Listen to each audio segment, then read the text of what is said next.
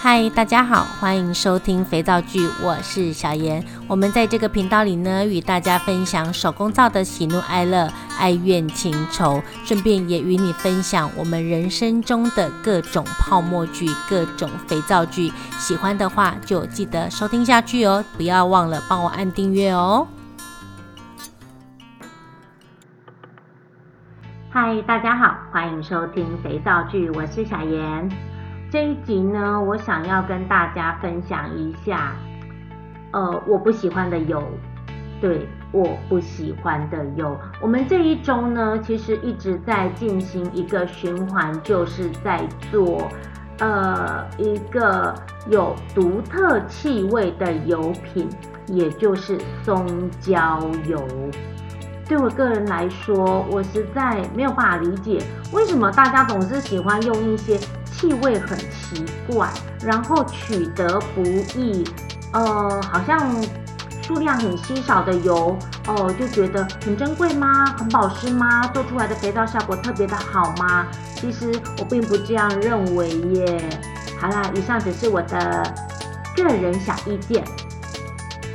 接下来我们就来好好的介绍一下松焦油吧。如果没有上到课的同学，记得一定要收听这一集哦。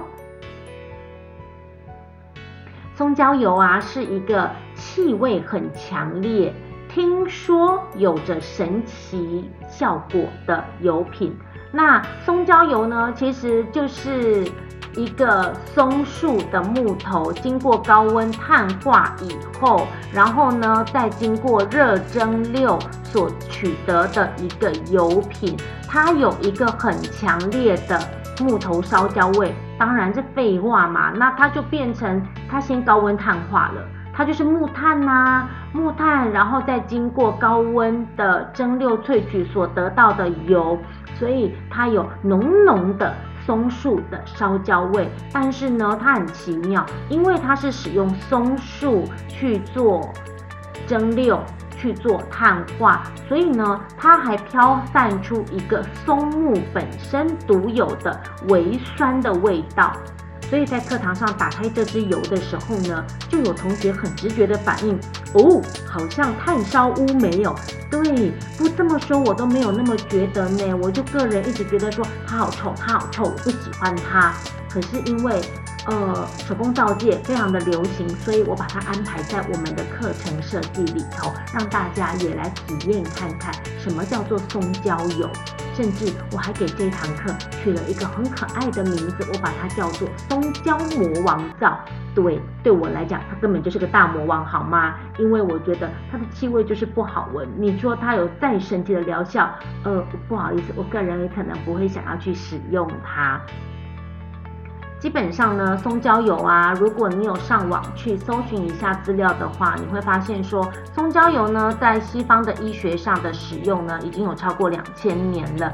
呃，古希腊的一些文献记载上呢，也有把松焦油拿来作于一些医疗使用，它有蛮良好的滋润跟舒缓的效果，拿来治疗多种肌肤问题，可以。就是帮忙改善会脱屑啦、过敏啦、或出油啦、会有异味等等。哎，有异味这件事情，我真的是个人要讲，它比你身上的异味还要重呢，它当然能够改善异味啊，对不对？总而言之呢，松焦油呢，呃，以它神奇的疗效。来说呢，它对于湿疹啦、牛皮癣啦、头皮屑啦、敏感性的肌肤啦，哦，去除体味啦，还有驱赶蚊虫。对，我觉得驱赶蚊虫这一点应该还蛮有效的，因为它那么臭，当然也不会有蚊虫要靠近啦，不是吗？对于以上这几点呢，都有蛮好的效果。松焦油呢，它是一个黑黑的、黏糊糊的油。其实松焦油里面呢，它本身的不皂化物的含量还蛮多的，所以呢，它会让我们的肥皂呢，就是皂化的反应速度特别快。那在它碳化以后呢，再经过高温的蒸馏萃取，会导致这个松焦油里面呢，有一个。甲醛成分的存在。甲醛其实有一点类似像酒精这样的东西，所以它会让你那个皂化反应啊，整个变成非常的迅速。我说它是魔王皂，不仅仅因为它的气味实在是令我个人没有办法接受。第二个，它黑乎乎的，做出来的肥皂黑到发亮。第三个，它的操作速度呢，整个皂化反应的速度呢，快速到大家有一点措手不及。我们来跟大家分享一下愈创木这支精油啊，它里面就含有愈创木醇。哦，愈创木酚等等相关的这个成分，然后它跟松焦油就有一个异曲同工之妙，就是愈创木萃取的。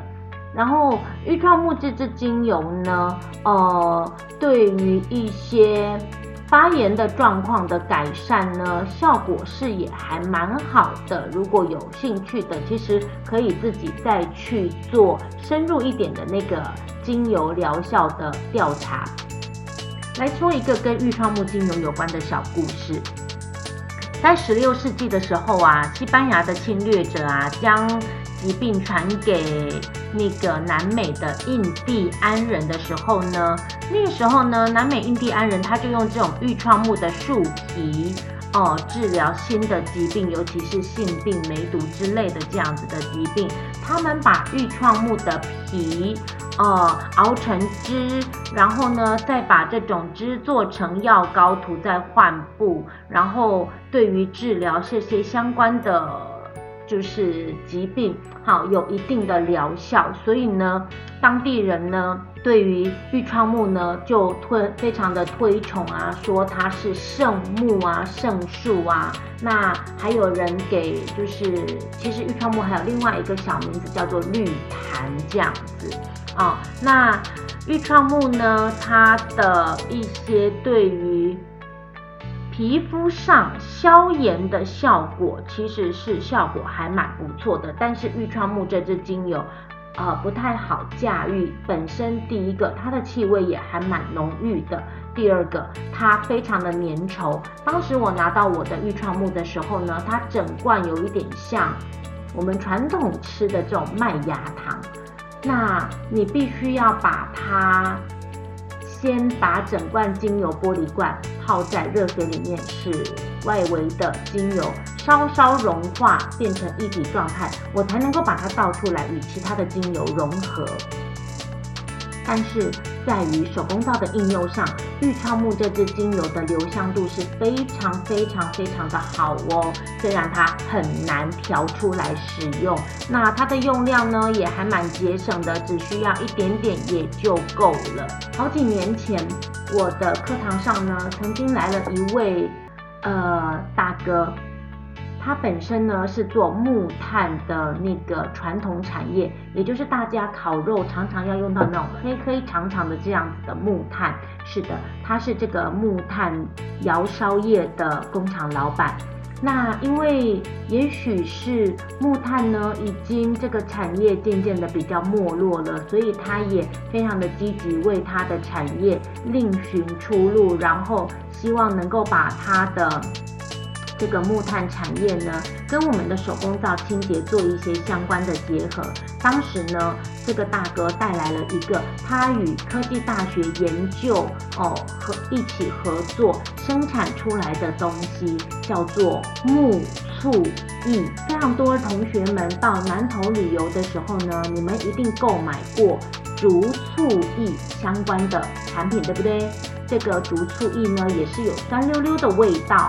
那这个大哥呢，因为他是做木头窑烧的制作过程，那他就与科技大学合作，在他窑烧木材的时候呢，把这些高温的烟收集起来，好，另外把它萃取出来了一个叫做木醋液的这样子的物质。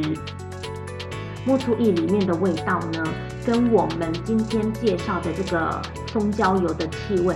非常非常非常的像，只不过它的酸味更浓郁了一点。然后，呃，经过测试之后呢，这个木醋液它也是强烈的酸性的物质，这样子。只不过，为什么说到这件事情呢？因为这些东西都有一个共通点，就是它们都含有愈创木的成分。所以，呃，假设说松焦油对于皮肤有什么样的疗效？是因为哪些原因？以我个人的见解来讲，我倒是觉得说，这是因为松焦油的这个树呢，哦，在高温碳化之后呢，经过萃取，产生了愈创木酚、愈创木醇等等相关的成分，而导致这一支油品呢，对于皮肤啦、湿疹啊、发炎啊，有其他蛮良好的疗效。这是第一个观点。另外，我们来说第二个观点。我个人觉得，为什么松焦油对于皮肤湿疹或者是相关的皮肤上面的一些疾病有它的治疗疗效呢？因为松焦油它的皂化值只有零点零四三，也就是说，相对于其他的油品来讲，松焦油需要用到的碱量其实是更少的。就算比起椰子油，它需要用到的碱量呢，大概是人家的四分之一而已。并因为它用到的氢氧化钠的碱量比较少，然后就能够使它皂化，所以也就演变成说，松焦油所制造出来的肥皂呢，它的碱量低，所以它带有的清洁性也不是这么的高，然后它对于皮肤上面的一些相关的刺激度也就不是这么的高，当然没有这么强烈的洗净力，以及没有这么强烈的。呃，相关的一些氢氧化钠的侵蚀性等等之类的，那自然而然这个油品做出来的肥皂就会让人觉得说它非常的温和，然后它对于皮肤上有一些疗效。我个人倒是认为，其实是因为碱变得比较少，它的洗净力没有这么的强，这支油。做成的肥皂呢，大家会觉得说，哦，它洗起来还蛮温和的，对于皮肤有相关的治疗效果。以上呢，纯属小妍老师个人的看法与见解啦。那当然，我不喜欢这支油的味道，我个人还是比较喜欢。呃，纯精油入造的这样子的作品，那对于气味的喜好度呢，因人而异，并不反对大家去使用这支油。如果课堂上体验过了，你觉得这支油还不错，那当然也欢迎大家各自自行去购买喽。以上是我们对蜂胶油的介绍。如果我在课堂上说漏了什么，或者是我有时候在课堂上讲话比较快，呃，没有讲到的一些重点，我想在这边我都把它补充上喽。如果还有不清楚的，那我们改天碰到面的时候再麻烦你问我啦。好啦，今天的松焦油我们就说到这儿喽，大家下回见啦，拜拜。